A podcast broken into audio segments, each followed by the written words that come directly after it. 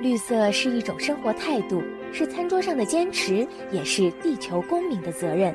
让我们聆听土地的声音，用心守护环境。这里是绿色情报员，我是麦小甜。The latest state of the global climate report is a chronicle of climate chaos. Sea levels are rising at twice the speed of the 90s. 世界气象组织在联合国气候峰会 COP27 发布了最新报告。联合国秘书长古特瑞斯说：“这份报告是一部气候混乱的编年史。过去三十年来，海平面上升速度已经翻了一番。事实上，中国沿海的海平面也刷新了纪录。随着长江水库群拦截大量泥沙，长江口的海岸线不断倒退，咸潮入侵的风险跟着节节高升。”上海人跟难民的距离有多近？我们邀请两位专家来谈谈。第一位是旅居德国的水利专家王维洛博士，王博士您好。你好。接下来是台湾海洋大学校长，同时也是河海工程学系的讲座教授许泰文，许校长您好。呃，您好。许校长，海平面上升会影响咸潮入侵。根据二零二一年中国海平面公报，它显示呢，二零二一年中国的海平面比常年高出了八十四毫米，这个是一九八零年以来最高的记录哦。上海的海平面大概是高出了八十五毫米。随着海平面上升，这一些城市地区，它的咸潮入侵的危机将跟着节节高升呢。是的，非常肯定。上海是人口非常密集的地方，那么它有抽取地下水、有地层下陷的问题。是啊，高承载量啊，如果呢没有办法处理这个咸潮，或是呢海水上升的问题，上海算是风险比较高。所以，我们来看一下全球海平面上升的问题哦。今年八月刊登在《自然气候变迁》期刊的一篇研究指出呢，格陵兰迅速溶解的冰盖会使全球海平面上升至少是二十七公分。这个数字其实比起去年 IPCC 它报告预测的六到十三公分，其实足足是高了两倍哦。是假设呢有二十七公分的海平面上升啊。我们要晓得哈，这二十七公分是非常不得了的事情。那么这些海水呢，突然间膨胀这么大，水往低处流。这在低洼的地区啊，亚洲国家呢，比如说印尼的雅加达，或是泰国的曼谷，这些都是低洼地区。上海本身也有相当大的风险，或是岛国国家，比如说吐鲁哇这些，都会呢，因为你。地区呢低洼，面临淹掉的问题。王博士，我们看到三峡水库群拦截了大量泥沙，这是不是也是海平面上升加速的主因之一呢？对，为什么三峡大坝它的对上海的危害是这么大？我们前面谈到的水的问题，还有泥沙的问题。五千年以前，长江入海的这个河口在现在的扬州和镇江一带；三千年的时候，长江入海的河口在江。因无锡这一条线上。上海的这个形成，也就是四五百年的历史。如果三峡工程五千年之前就建了，就没有上海这么一个城市了。现在在宜昌站啊，在三峡下游的这一站，根据清华大学水利系的周建军教授提供的资料，是没有建坝之前，流经宜昌站的泥沙每年是五点四一吨。上游建了这个水库以后，现在流经宜昌站的泥沙是一千万吨，减少非常多。就是它只剩下了原来的百分之二到百分之三。那么长江就像一个调皮的孩子一样，他就开始挖掘，就挖沙。那么到上海这个地方，上海的入海的泥沙量减少了百分之三十。他在沿路他挖起了一些泥沙，但是远远不能弥补原来流经这个宜昌站的泥沙。是。就我们将会听到中国有一个很大的工程。我把这个工程命名为“愚公移沙工程”。现在中共政府已经在考虑，是不是要用船把三峡以及三峡上游的那些水库里的这些泥沙给它挖出来，用船运到三峡大坝下游，乃至运到长江口，来弥补这个泥沙量的不足。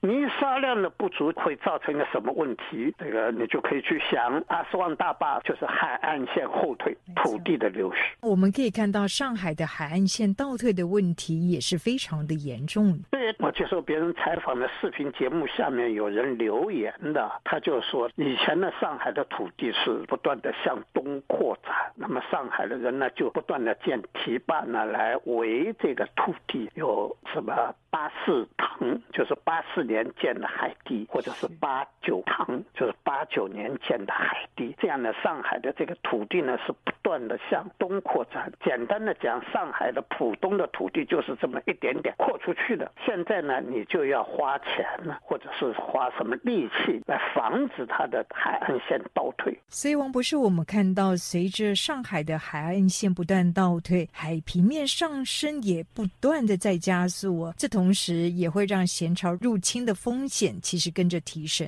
对，这是对的。就是海平面上升以后，它的海水倒灌的机会和它的幅度就更大了。因为上海就是一个用长江的泥沙所堆积起来的一片土地，嗯，它的地势很低，而且呢，上海的地面沉降的问题就相当的严重。上海以前的自来水的一部分是靠抽井水的、抽地下水的，那么后来呢，就发现。呢就是由于上海市的高楼，特别是一百米以上的这些高楼建造太高，上海市的地面沉降问题很严重。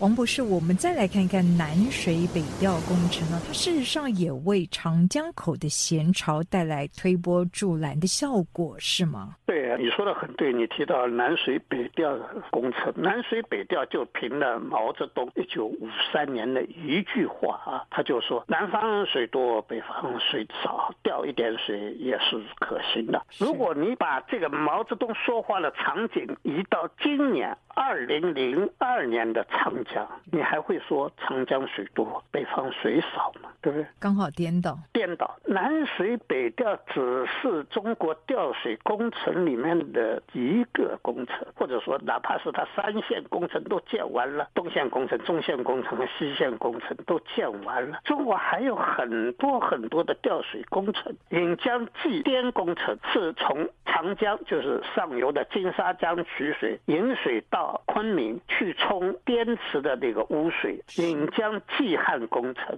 是为了补救南水北调工程所造成的汉江下游的水量不足，从长江调水到汉江下游。引江补汉工程是一个即将要上马的工程，已经现在已经开始动工了，要从三峡水库调水，每年调三十九亿立方米的水调到丹江口的下游，也是补充这个汉江水量不足。它将全部采用。地下隧道工程投资呢将近六百个亿人民币啊。那么引江济淮工程呢，就是从长江调水去补救淮河的这个水量不足工程。引江济泰工程就是从长江调水到太湖去的冲洗太湖的这个水污染的工程。引汉济渭工程呢，就是从南水北调的原水汉江调水穿过秦岭山脉。进入陕西地区去补救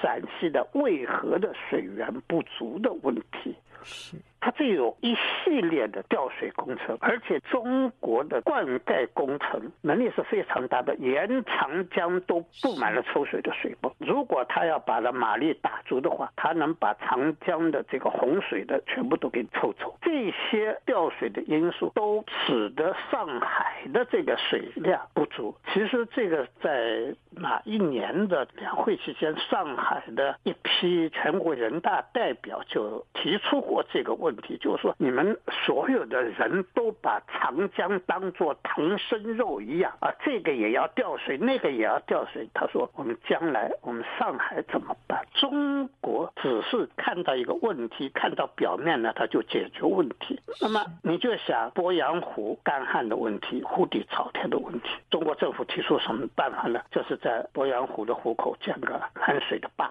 就是把水拦在鄱阳湖里头，我这个水位就不会低了。这你江西可以这么解决问题，那你湖南省是不是也可以解决这个问题呢？湖南省在岳阳楼的这个地方也建一个闸，把洞庭湖的这个水全部都拦在洞庭湖里头，它也不让你流长江了。那你就想想，那都要建闸的话，你下游的上海怎么办？整个水文系统都被破坏。往远想一步，你就能看到的这个问题，是我就很奇怪，那他们怎么看不到呢？所以说他们不是看不到，只是他们被利益所驱动，所以去做那些工程，使得自己的口袋里都填得满满的，留下一屁股的问题，让我们子孙后代来解决。所以，王博士，我们真的是看到一屁股的问题哦。现阶段咸潮入侵，它不只是威胁了水资源呢，当中还潜藏了哪一些环境危机呢？我们先从它的咸水来说，它首先影响的是居民的这个生活用水，对不对？咸水，还有一个就是工业用水。上海工业用水的标准要比上海市的生活用水的标准要高得多。上海市的这个生活用水的做氯化物的含量是两百五十个单位吧？上海市工业用水的那是五十，是它的五分之一，反而来得更高，当然是更高了。所以。他说的，如果这个工业用水里面的这个氯化物的含量高的话，工业产品的质量就受影响了，对农作物的影响也是一样的。长期的浇用这个含氯化物过高的这个水的话，植物的群落会发生变化，土壤会发生变化。那么我们还是举到海河的例子来说，海河的那一片地就是盐碱化了。下面的那个地下水呢，就不是淡水了，而是咸水了。当你土壤盐碱化以后，长江三角洲的大片的土地下面的地下水是含盐量过高的话，那么灾难也就开始了。所以，自然界的一点点的变化，它都是互相牵连的。许校长，那么这当中您看到什么危机？这个呢，土壤咸化呢是不可逆的，也就是它咸化以后，我们不可能把它变淡。那这一块土壤盐化的地方啊，我们要进一步做，比如说工业区或是住宅区，这个也不适合做这样的建设，所以呢，国土流失的更厉害。那如果咸草现象节节高升，那我们河口中下游的这些生态物种就会面临减少或者灭绝，因为呢，你没有淡水，有些淡水的，比如说鱼种或是生态，或是相关的食物链呢。它就没有办法生存，因此我们原来长江丰富的河川生态或是部分的这些海洋生态就不见了。而且许校长，随着人潮入侵内陆或者是河道，这些原先在河口的污染物，是不是也有可能跟着咸潮一路又上溯回到河流或者是内陆地区呢？这是肯定的。主要的原因呢，就是透过这些水位差往内推进。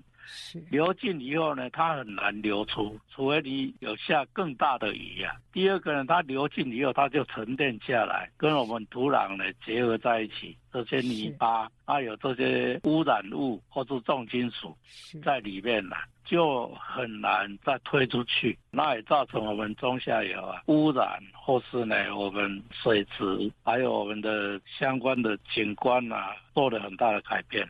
所以，王博士，我们可以想象长江流域的生态哦，可能又会在天上结束了。你去看中国的海洋报告里面写的，中国的海洋污染是很严重的，渤海是死了的，黄海、东海、这个南海的红草。